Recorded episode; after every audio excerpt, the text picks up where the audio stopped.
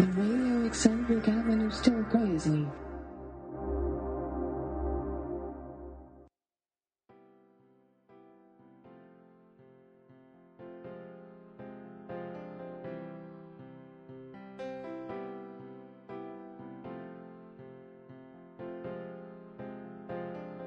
ザ・レイディオ・エキセントリック・アベニュー・スティル・クレイジー第20回目の配信お相手は新宿鮭と時々菊丸くんです。はい、えー皆さんご機嫌はいかがでしょうか？なんとねもう1月も後半に差し掛かってしまいましたよね。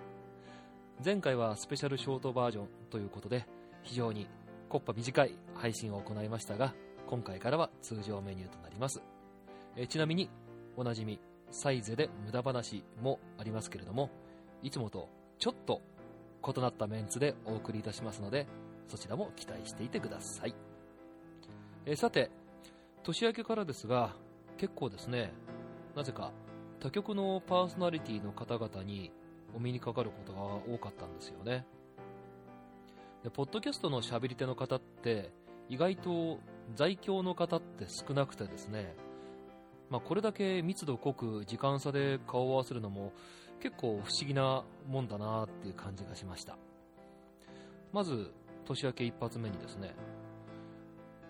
昨年各局リレー形式の選挙特番で統括プロデューサーでもあったシオンさんがやってきましてでいきなりね「え鮭さん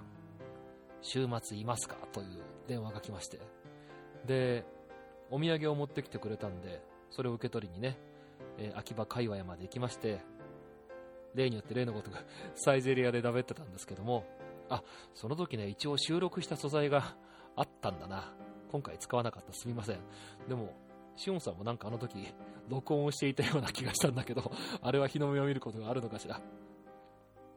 でも結局最後までねシオンさんの東京遠征の主たる目的は伺えずというかまあ そこら辺があの人らしいといえばあの人らしいんですけども。でその時ですねシオンさんからカイラ君そうあの桜城のカイラ君ですけども彼の家はどう行けばいいのかと尋ねられましてまあサイゼリアでワインも飲んでいたのでで、ね、お酒が抜けてから行った方がいいんじゃないのと言ってでも直線距離でも結構ここからあるよと言ったんですよ。で後でカイラ君に聞いたところ日付が変わって翌日の未明にいきなりシオンさんが登場したらしくまあねえらくたまげますよね。そんなタイミングに来られたらね。夜が明けてからでも良かったんじゃないかという気もしますけども。でその時シオンさんから佐藤ちゃん里村義和さんと栗ラジのヨウさんさらにバッキー大阪氏宛てのお土産も預かりまして未だにですね里ちゃん宛てのものだけ僕の手元に残っております。えーまあ日持ちがするね食べ物なんでいいんですけどね、えー、佐藤ちゃんどうしたもんでしょうか。とりあえず僕まで連絡をください。で、えー前回の配信直後にですねボイニッチの科学書の帯尾さんが水道橋の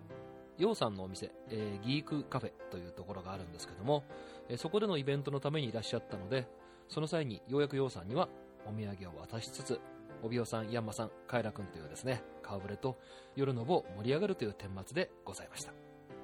えちなみにヨウさんがですねこのギークカフェにいらっしゃるのは週末のみとなります、えーお店の URL をですね、えー番組ブログの方に貼っておきますのでお近くにおいでの際にはぜひ遊びに行かれてみてくださいね。えっとここまでお話をしてですね なんか今回あんまり音楽の匂いがしてこないぞというえツッコミが来そうな感じですよね。というわけでここからおなじみのサイゼで無駄話のコーナーへと続きます。うん菊丸くんいいツッコミだ、えー前回の配信で告知いたしましたイベント。ね。新東京大学第3期の第1回目。ね。おかげさまで定員の3倍近くの方にご来場いただきました。本当にありがとうございました、えー今回はですねその反省会という名目で運営チームのうち、えー私新宿社協を含めた4名が閉店間際のこれまたサイゼリアでですね新東京大学とは何の関係もなく中身もないグダグダトークでお送りいたしますちなみに、え4人で支払った金額は約4400円。これ、全員でですよ。ね、1人じゃないですよ。そのうち1000円は例のワインのマグナムボトルなわけでありまして、あれ、時間があったら絶対もう1本行ってましたね。あのメンバーですと。さて、それではですね、普段とはちょっとメンツの異なるサイズで無駄話お聞きください。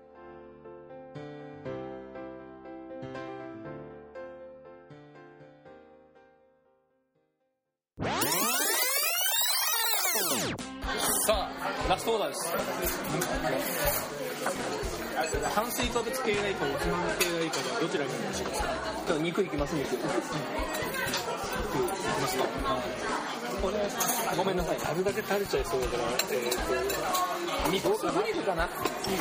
ろいろありますからよろしいでしょうかあ、ピザをいただいてない方は。ちょうどこの追加分で1000円ずつぐらい。そんな感じじゃないですかね。まあ確かにもうちょっと時間あったらまあ1本じゃね済まないよね。ねえこれが1000円だ初めて知ったこれはいいよ普通のサイズのワインがね1500円とかね。ね。うん普通のサイズで1000円でなかなか飲めるところはね300円ぐらいで輸入してるくせにみたいなね店が置かれてねこのグラスで何杯ぐらい出るんですかね？20杯ぐらいいけますかでも1800あ1.5リットルあそう、1.5なんですよ。だから、普通のボトルの2倍。はいはいはい。そうですね。一升瓶ではないのね。ちょっと足りないけど。でも1000円でっていうことを考えたらやっぱりお値打ちです。しまあなかなか1本500円でね外で飲めないんですね。パエリアいいっすね。でちなみに、レギュラーメニュー、全品頼んで、2万7000円でお水を。マジですか？あそれで済んじゃうんですか、とりあえず全部っていうのが可能な店なんですね。かっこいい。全部頼んで2万7000円でお水を。よしきみたいですああ全部。全部。全部まあそれがなんか YOSHIKI みたいにとかなんかスノップに見えるかどうかは別だけどね。なんかねよし、よしきよりもどちらかというと小室哲哉な感じがしますよね。えーとそこからここまで領収書 TK で。これは何でしたっけ？ポップコーンシュリンプ、エビです。あエビ金がダメな人はちょっと地獄ですけど。あの、蕎麦アレルギーの人をこう蕎麦屋に連れてくるぐらいなんでコロンビアの後輩で最後無駄だってこれそばあら、かわいそうですね。そばはきついらしいですよねだからなんか子供の時にうんあの修学旅行行って幕の投げとかすると、呼吸困難とかにまあそこ死ぬことではないんだけどなんかこうぜ喘息になんでおかしいなと思ってたらしい。蕎麦柄そうそうそば柄もあれなので。あらま。だから修学旅行のほら、まあ、今は違うけど昔のあの日本旅館なんて大体枕はそば柄だったので、でそうするとなんかなんかそういうところへ泊まりに行くと必ずなんか喘息みたいにななるんでおかしいなと思ってそうそうだからね大体ほらそばそでそば屋でうどんならいいじゃないかっていうとでもね茹でる茹で茹での釜は両方同じもので茹でてたりするからね。片谷さん、それ見たら多分笑っちゃうでしょ。3502円。え？まだ1000円いってないんですね一人。はい。素晴らしい。すごいっすね。すごいコストパフォーマンス僕があの日がな打ち合わせをしてるわけはわかるでしょ。ねだって下手にバンドのやつと飯食ったってねラーメン屋行ってもなんかじゃあビール、えー中ジョッキ一つずつで餃子でも頼んだ日にはね結構ねねバンドと自分でいたら1万円とかね、え一人2000円だからあれであそんなもんかみたいなね下手すりゃね56000円とかすぐ行っちゃうもんね。っちゃいますよね。何年しなきゃうちの子がね中学生の時にその同級生の子と一緒に連れてって好きなだけ食わして、まあ、僕は僕で酒飲むじゃないですか。それでこのこいつら食いやがったなってのが7000円だもんまあでも相当食ったんだろうねお前らまだ食うかって感じだもん蘇我世だったけどね。メイク組ませて。長いですからね。でも長瀬にそうだこれで7000円で済むんだったらね。ラーメン屋と違って長いできるしそうそうそうねだからねだせね焼肉食いたいって言って牛角連れてって牛角で食い放題だってかなりの金額になったりするよねっちゃいますねえー牛角でこん。なに牛角は意外と高いのよねえー、みたいなえーカード使えないかみたいな。どうしよう。牛角はねクーポン持って帰って絶対ダメですよ本当にね。なんかねなんかなんかライブの後に、まあ、牛角ってカード使えないダメなの？マジですか？ダメなんです今今知らないけど当時は。今もダメですよだからなんか気を使って、なんか、えっ、と、レンターのやつだったから、えっ、と、牛角を抑えてくれたんだけど、いや、だったらもうちょっと高くていいから、カードであれしないと、どうしよう。カードか。もしくは請求書が来てもね。カードきれいとこにしろよしろよみたいな、しょうがない。から、じゃあ、足りなかったら、じゃあ、キャッシングしてくるかみたいな、そんな感じで。ね、そこまでいや、本当にだからね、ここまでしてまでね、それはねほらあのソニーでいうところの反則他のメーカーでいうところの宣伝にはありがちな話なんで。ねあるじゃないですか。肉を切らせて骨渡して。だって俺があの札幌の反則にいた時にあのだって、ま、あの仮払いでいつも30万ぐらい借りてましたよ。そうしないともうやっていけないんですもん。だから建て替えたら生産するまで、えーまあどんなに入ってもあれだからそうしたらもう仮払いしてそれを生産っていう風にしていかないと生活ねできないんで建て替えられないよねもうね。本当さんとかひどかったっすよ。まあ、さんねほらあっという間に繰り返っちゃったけどね。ねだってどうしてもね。ごめんはたぼうちょっとここにサインしてくれるかって言われて 宛名書いてくれとか金額書いてくれじゃないいいや金額書いてくれるかとか白紙の請求書領収書にね。そんなの何回もありましたよ。まああるある10年代はね。そういう感じだったからね。あれが許されちゃったのすごい時代ですよね。めちゃめちゃ許されて。ねどうしてもねだから。いやそのさんっていうねとんでもない人がいて、とんでもなかったですよね。でもさっさと帰っちゃったしね田舎にね。なんだっけほらあの向こうの九州のバンドとかやってましたよね。やってましたからでもなんか今恵比寿にいるとかって。えこっち戻してるんですか？いや待ってなんか恵比寿のなんかどっかの事務所かなんかでいるっていう。おんやーって感じだね。岸田さんから聞きました。みんな戻ってるんだよね。この業界の人間ってこの業界の仕事しか最終的にできないからね。他のことができないから東京でないとっていうよりは、えー、と普通の仕事とかがができないんでそうすると肩着にはなれないなん。つうのかなそので特にねこういう、えーバブルなところをかじってしまうと普通の本当に堅気なえっ、とえー、なん。とかな生活は本当にできないよねみん。なねそうかもしんない噂ですね、バブルの頃に業界とかすごかったですよね、本当に感情を覚えたら。でもなんかソニーだと、でもそういうの、えっ、と、5個に1個ぐらいは、バンと売れたりするから、そういうだけでコロンビアでも20本に1本ぐらいは、バンと売れたりするから、そうすると、えーそれまでどんな、もうむちゃくちゃな馬券の買い方しても、なんか、OK になったりして、いや、やっぱり馬券は買わないと当たらねえよとか、また、そんなこと言うやつとか、で、またそういうことを言うやつを甘やかしたりする、ね、やっぱり、まあ、俺たちは夢を売ってんの夢なんか売ってねえだろ、みたいな。ただの、飲み食いしてる、飲み食いと、あの、ね、飲み食いとゴルフやってるだけだろ、おめえら、みたいな感じあるんだけど。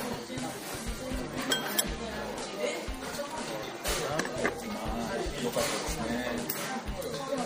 だって自分の給料がなんで出てるのかってすごく不思議でしたけどねまあでもそれはほらソニーだとねある程度その、えー、と年間のシェアとかでいうとかなりな売り上げも上がってるから自分が担当してるものがものすごい多かったでもそれを帳消してあまりあるものとかがねたくさんあれだったりとかほらカタログもありますから確かにねやっぱりカタログが大きいよねほらそれはコロンビアさんも一緒じゃないですか。かコロンビアなんてえー、とあやっぱり途中から買ったのは本当にもう昔のカタログとかがあるから今回えっ、とそのひばりさんが亡くなった時は特需があってそれ以外だけども大体そのまあ10年ぐらい前までは何にもない時でもひばりさんって2億ぐらい売り上げがあってそれって原価かかってないじゃないですか。それだけでだからそんなもうもう真水の利益みたいなもんなので、まあね、だから演歌の人たちとかはそうやるとただただ1曲新曲出すのに1曲を入れたベストとあ新曲を1曲だけ入れたベストとか出して。だから何年度の全曲集ってやつですよね。演歌にありがちなね。優先ベストヒットとかそういうのが毎年出してるから。大体こう入れ替えするんですよね。ねえ。それがあれだとコロンビアなんて本当にそういうのあとはなんだろうなやっぱ教育ものとかもダメまあ一つ一つ学芸ものね。学芸ものとかもまあびっくりするぐらい。あ確かにこう曲順入れ替えてそのなんとかなっていうなんか新しいえっ、となんだあのお母さんと一緒のヒット曲がでそれを入れて他の10曲中9曲は前の曲入れるだけだったりするからパッケージだけ新しくそうですねそうするとやっぱそれで売れるのでまあだからやっぱり本当にコロンビアってそういう会社でしたね。まあ今もどっちかっていうとそういう感じのえー、感じがまだ残ってたりするからね、ね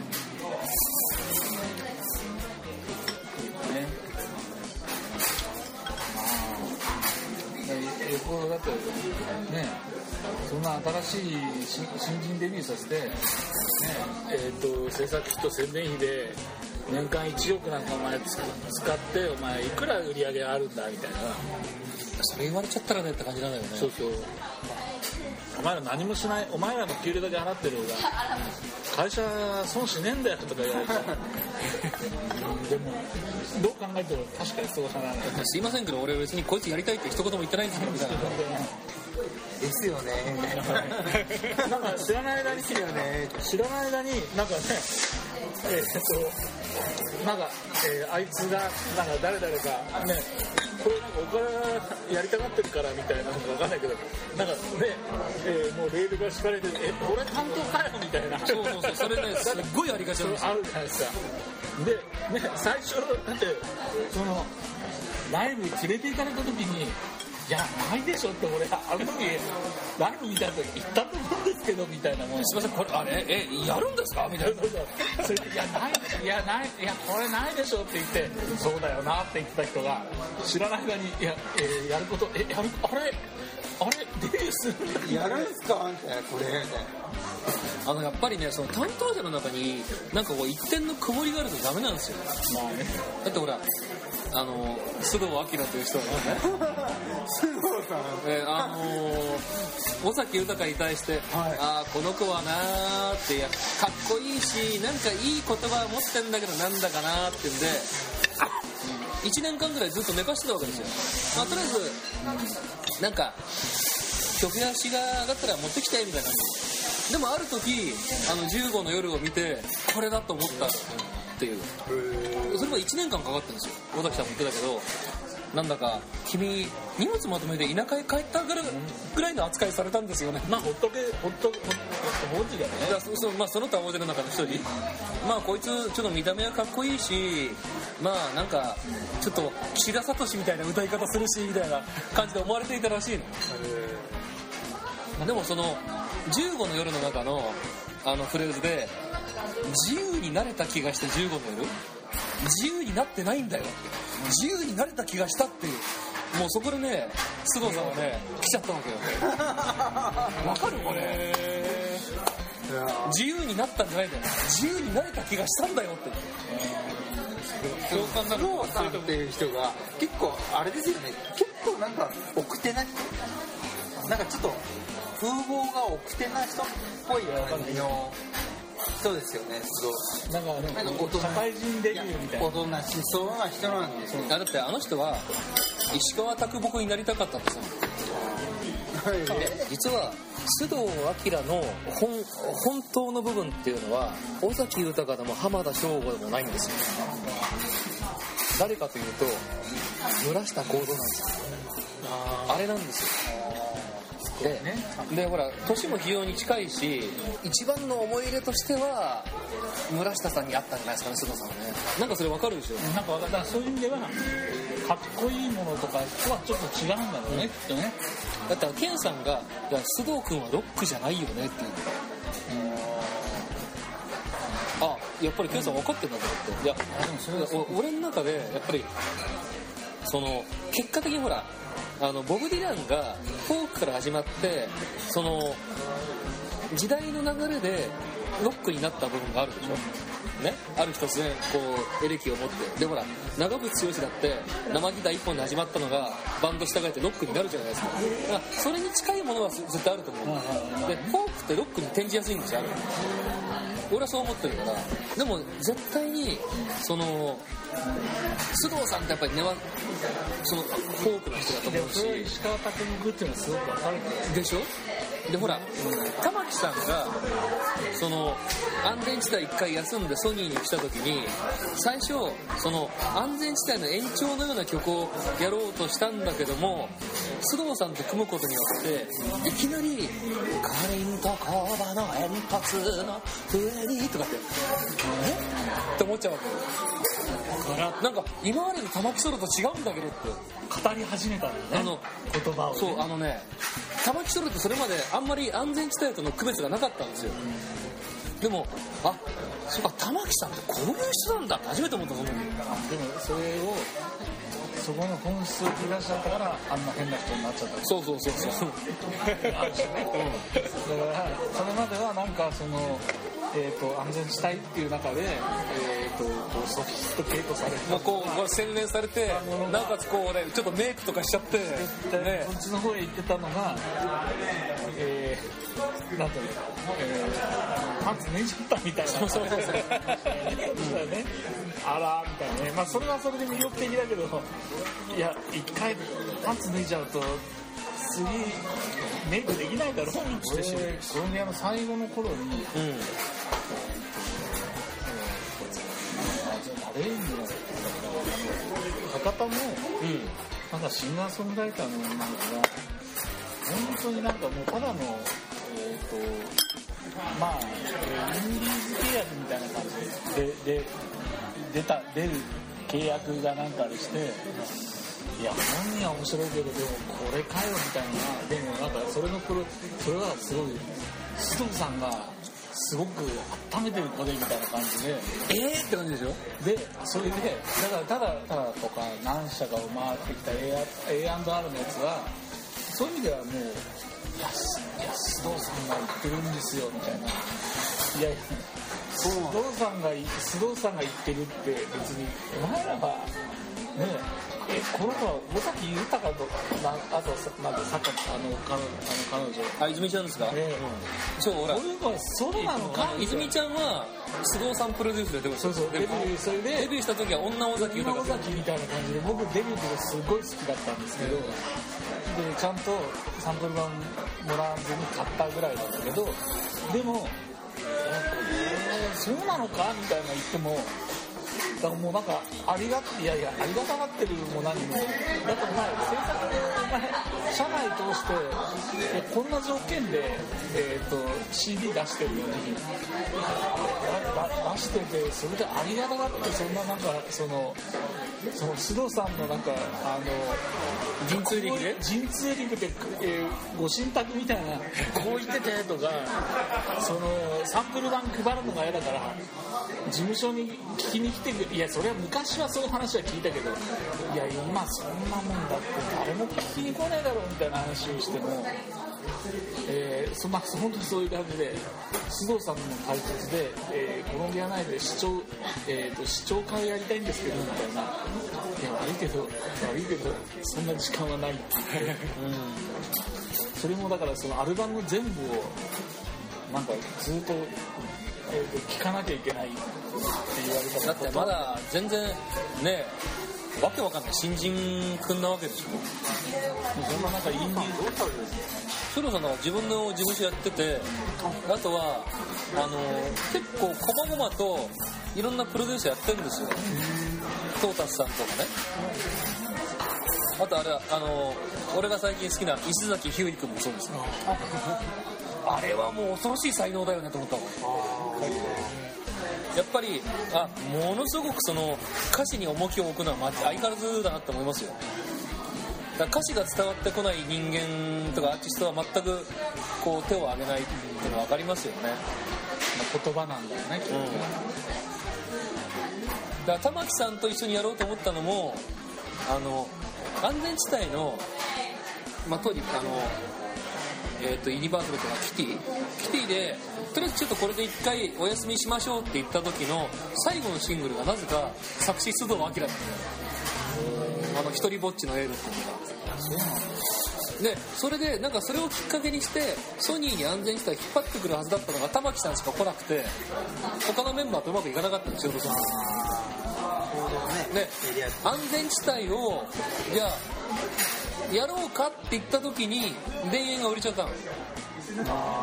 でできなくなっちゃって。ででもあの頃の玉木さんのライブのバックバンドってギターの竹澤さん以外が全員いたの。それ安全地帯じゃないんですかみたいなそうだったんだそうそうそう。だから一人一人帰ってきたんですよ。スタジオの人たちとかあスタジオっていうかいわゆる、えーバックミュージシャンを集めたっていうよりは基本的には安全だから安全地個人的な帯じゃないじゃないんですよ。なんだね。そう安全地帯なんですよ。えー、だからドラムベースギター3人とも安全地帯でしょって。えー、まああれそれどうですねいやあいつ悪いなってそれはする。ってことでねね美しい話。いい話。ですね安全地帯ってすっごい恐ろしいバンドでライブ見たことあります？よあ俺あります。一あというかバカテクでしょ？バカデブです。むっちゃくちゃうまいんですよとにかく。さんのねバックバンドね。バカテクであのー、本当にびっくりしたんだよ。初めて見た時にいやこの人たちムード歌謡のバンドじゃないよっていう。ね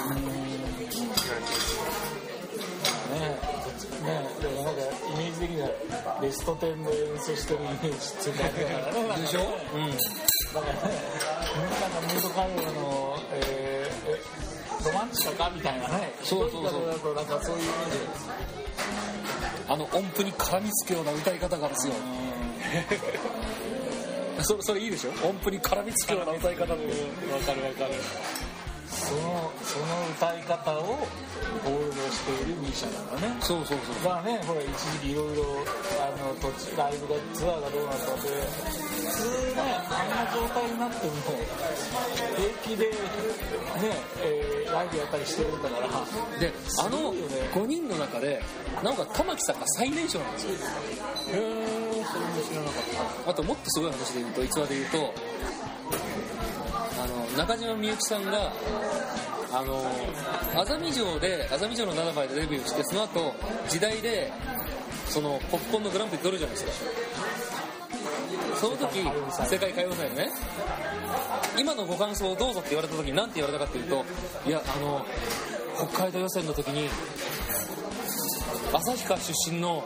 安全地帯というそれはそれは恐ろしい中学生バンドがおりましたと。ということで子供の時からバンド組んでた人たちはそのままレベルアップしてそうただからひょっとしたら中学生の中でも中学3年生の中に玉木さんは一番下だったそうそうそう。ねやっぱり玉木さんが一番ほら目立つから玉木さんが中学生だかバンドだらっていう。あ中学生バンドに見えるわけじゃないですかあでも他は高校生かもしれそないうそうそうそうああそう。かあでもまあそうやってねもう愛と憎しみを持ちながら 30年40年やってきたらやっぱり簡単にはね じゃあねっていうことじゃないよねやっぱりね。中学生の名前で確かにでもね昔はのその山系のところで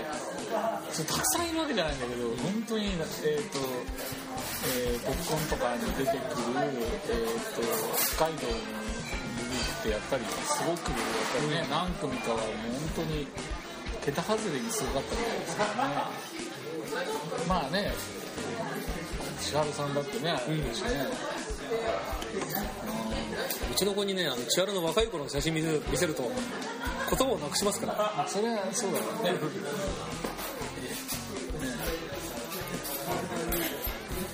えバスケットのバスケットの選手じゃねなかったのかよみたいなね。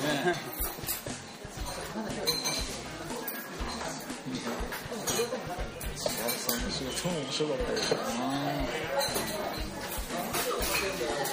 千春さんね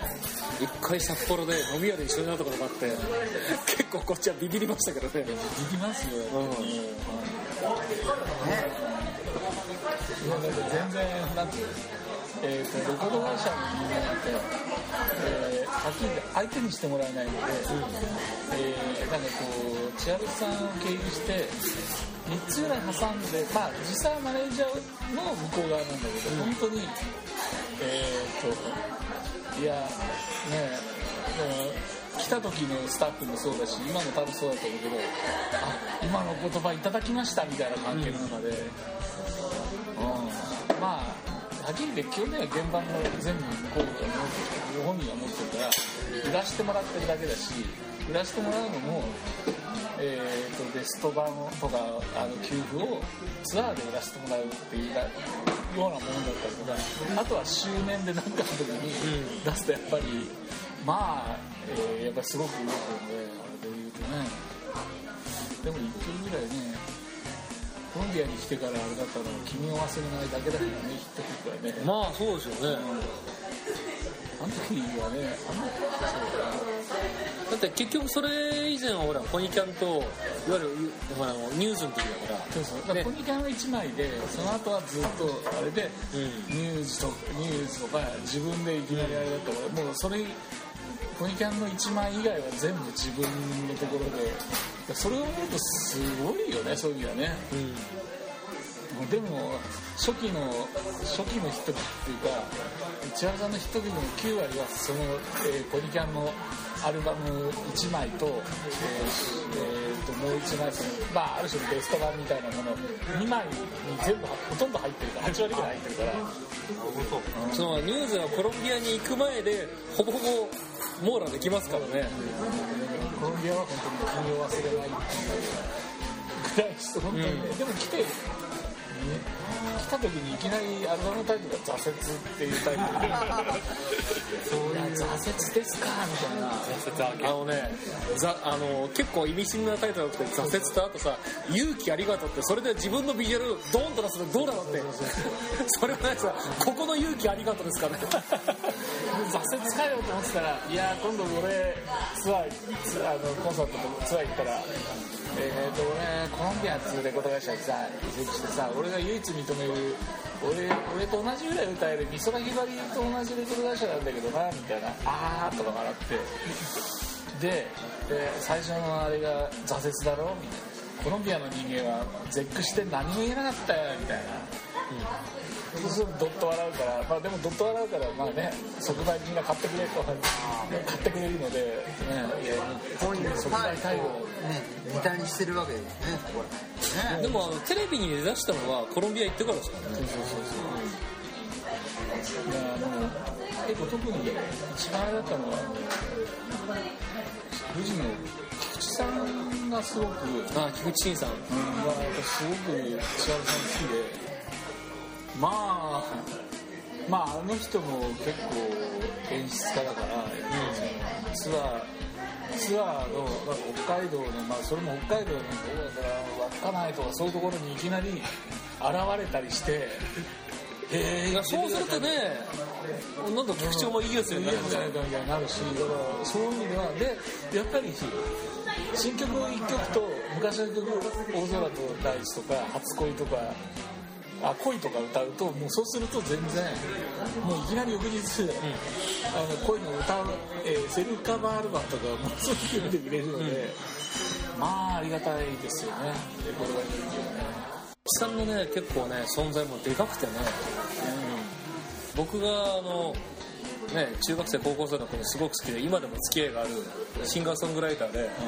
岩手出身のアンベビストしていう人がいまして。はいはいはいはいはい。菊池さんがねアンベさんのすごいファンなんですよ。あの人ちょっとなんていうのかなあの人のそういうリスペクトって面白いよね、で岡田君さフジテレビの菊池君としてるって。菊池君って菊池慎さんのことですかね。みたいなでもねその安部さんに関しては結構ねもともと僕は昔からすごい好きだったんですけどいきなり電話かかってきたんです僕に。で誰から僕の連絡先聞いたって聞いたらいやあのオフコースの松尾から聞いたって言って。そういう感じだよね。そうそうそうそんな人から。いやで確かにそその直前ぐらいに松尾さんとかあの辺りの人たちが結構仕事してたんですよ。やっぱりそういう人たちってさガキの頃音楽聴いてた人でしょ？でそういう人たちからちょっと相談事かって言われるとやっぱりこっちもさ緊張するよね社のエアンガエアンがディレクターがよくわかんないけどそういうところで話しても話できねえんだよなって言った時にああねえどどうしたらいいかねみたいなしたら時にねまあ名前が出る若手ディレクターっていうのはあなんかさやっとさまともに話ができるやつがいたよって感じだよね、さて4391はい。僕が8100円売れる一人1100円です。ああちょうどいいぐらいです。1100円はい安いね。本当にね。酒まで1100円ですよ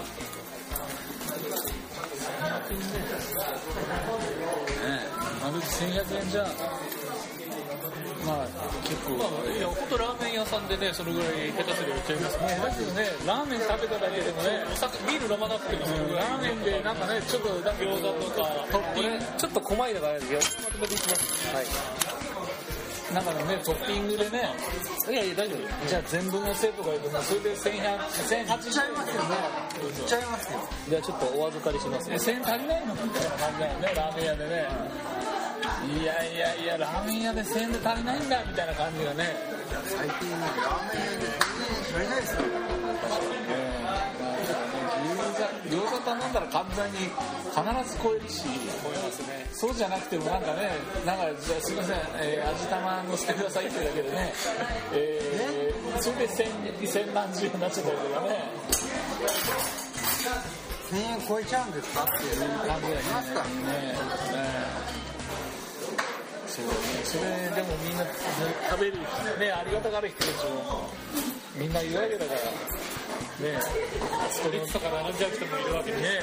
あそこの何々の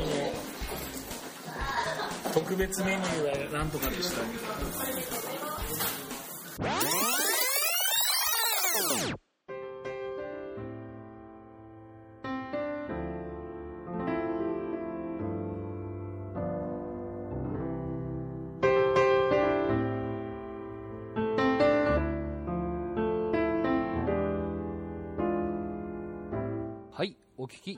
ました。今回のサイゼで無駄話、いかがだったでしょうか、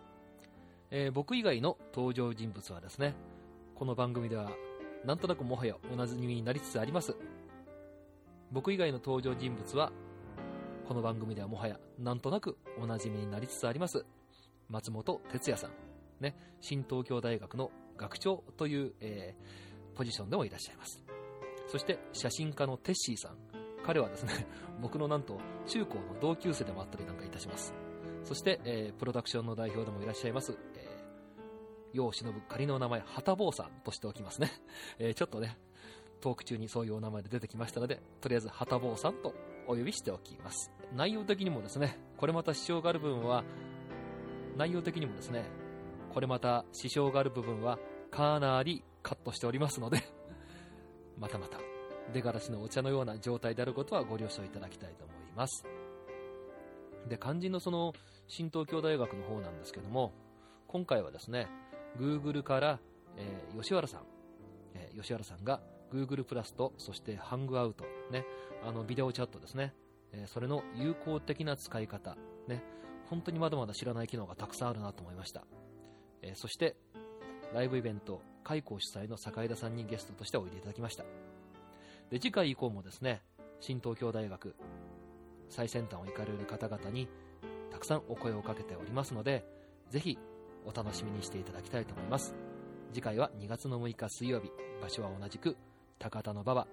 清水クリエイティブスタジオになります。さて、ここでですね、ちょっと個人的な告知をさせていただきます。実はその新東京大学でもですね、ご来場いただいた方々にお話をさせていただいたんですが、えー実は今僕が担っている仕事の一つで、カスタム CD のプレスのお話をさせていただきたいと思います。まあ、ちょっとね、時流に逆行する話かもしれませんけれども、このパッケージのビジネスっていうのはね。ただ、音楽のビジネスの原点っていうのは、それこそ人前で歌ったり演奏したりということ。まあ、これは間違いないと思うんですね。で、それが一過性のものであるから、えー記録物、つまりレコードというか、まあ、最近ですと CD というパッケージですよね。まあ、それに、えーするという、まあ、そういうビジネスが出てきたわけでありまして、そう考えていくとですね、そのパッケージのビジネスって長い歴史の中で本当にこの100年ちょっとぐらいの短い期間のものにしか過ぎないんですよ。で、最近はそれこそ原点回帰といいますか、そのライブにね、こうお客さんが戻っていくというような動きが出てきております。それを元にしたグッズやファンクラブ的なね、つまりお客さんの囲い込みっていうんでしょうかね。まあ、サブスクリプションビジネスと言っていいんでしょうか。まあ、そういうところに今後音楽のビジネスって活動を見出していくべきなのかなと考えております。で、そんな中で CD というかパッケージもそういうグッズやファンクラブ的なそのサブスクリプション的なビジネスと位置づけた場合、ぜひこのパッケージ流通が健全なうちに CD をアーティストの皆さんに作っていただけないかなという、そんなことを考えてるんですね。今僕が皆さんにお話しできるものというのは、もちろんご自身の手で、こう、プレス屋さんに発注したりして、こう、ライブの会場でね、手売りをされるっていう方もいらっしゃると思います。でも、同じお金をかけるんだったらば、費用をかけるんだったらば、こんな方法はいかがでしょう？ポイントはいくつかあります。まず一つ目。いわゆるメジャーのレーベルの流通に載せることができます。つまりね、たった1枚でもお店とか問屋さんから注文があれば出荷ができます。で、レコードの物流ってものすごく精度が高くて、今日の昼までに注文が入れば、明日のうちにはもうたった1枚でも届けることができる。これぐらいすごいんですよ。これなかなか、その、お一人じゃできないことだと思います。そして、2番目。全国に営業拠点のある販売会社にて一括営業管理ができる。つまり、お店や問屋さんにね、注文を取りに行ったり、生産や出荷の管理を全部、えー代行するということです。今ね、あの全国に CD 屋さんって3000件ぐらいまだありますから、そういうところに全部こうルートがきちんとできるということになります。もちろん、Amazon とかのネットのね、販売、そしてあと、デコチョクとか music.jp なんて音楽配信体制もあらかじめできるようなプランができています。そして3番目。なんとね、大手通信カラオケで、あなたの楽曲を歌唱可能にします。つまり、カラオケに入れることができるんですよ。まあ、メジャーどころで言いますと、第一講習のダムとか、ジョイサウンド、ウガ、こんなところですね。で、ここでね、ちょっとこういうツッコミがあるかもしれません。え、というかさ、俺たちの歌がカラオケに入ったってさ、誰が歌うんだよと。まあ確かにそういうツッコミはあるでしょうね。でもね、これって、ちょっと逆転の発想をすると、ニーズがあるなしということではなくて、ご自身の楽曲がカラオケにまで入ってるということを、どこかでセールストークとして使えるわけですよ。まあちょっとしたドヤ顔で、俺の歌、カラオケで歌いますけど、何かということが言えちゃうわけですよね。これは結構大きいと思いますよ。そして4番目。有線のですね、各チャンネルにて、パワープレイも確約。ね、なかなかこれ、面白いと思いませんか？で、これをもしやりたいという方がいらっしゃったらばぜひお気軽に番組にもご相談いただきたいんですけども最低限アーティストさん側でご用意いただきたいものは原版の音源、ね、マスタリングが済んだものです。そして僕らの方では原版権の所有は一切主張しません。そして楽曲の出版権に関しても主張しません。そしてここが多分ある意味画期的なところだと思うんですけども歌唱印税つまりアーティスト印税ですね。これは通常は CD がさっき言った倉庫から出荷した時点でカウントされますからちゃんとそれをカウントして生産お支払いすることができます。なので売れれば売れるだけちゃんと戻ってくるものがあるというふうにお考えください。僕としては同じ費用を使うんであれば断然このプランはお得じゃないのかなと思っております。なのでぜひ CD を出してみたいなという方この方法いかがでしょうか、えーお気軽にお問い合わせお待ちしております、えーそれに限らずですね番組では皆様からのお便りもお待ちしております。番組ブログへの書き込みでも結構ですし Twitter はアットマーク新宿鮭そして Facebook ページもささやかではありますがございますのでご利用ください。それではまた次回お目にかかりましょう。お相手は新宿鮭と菊丸くんでした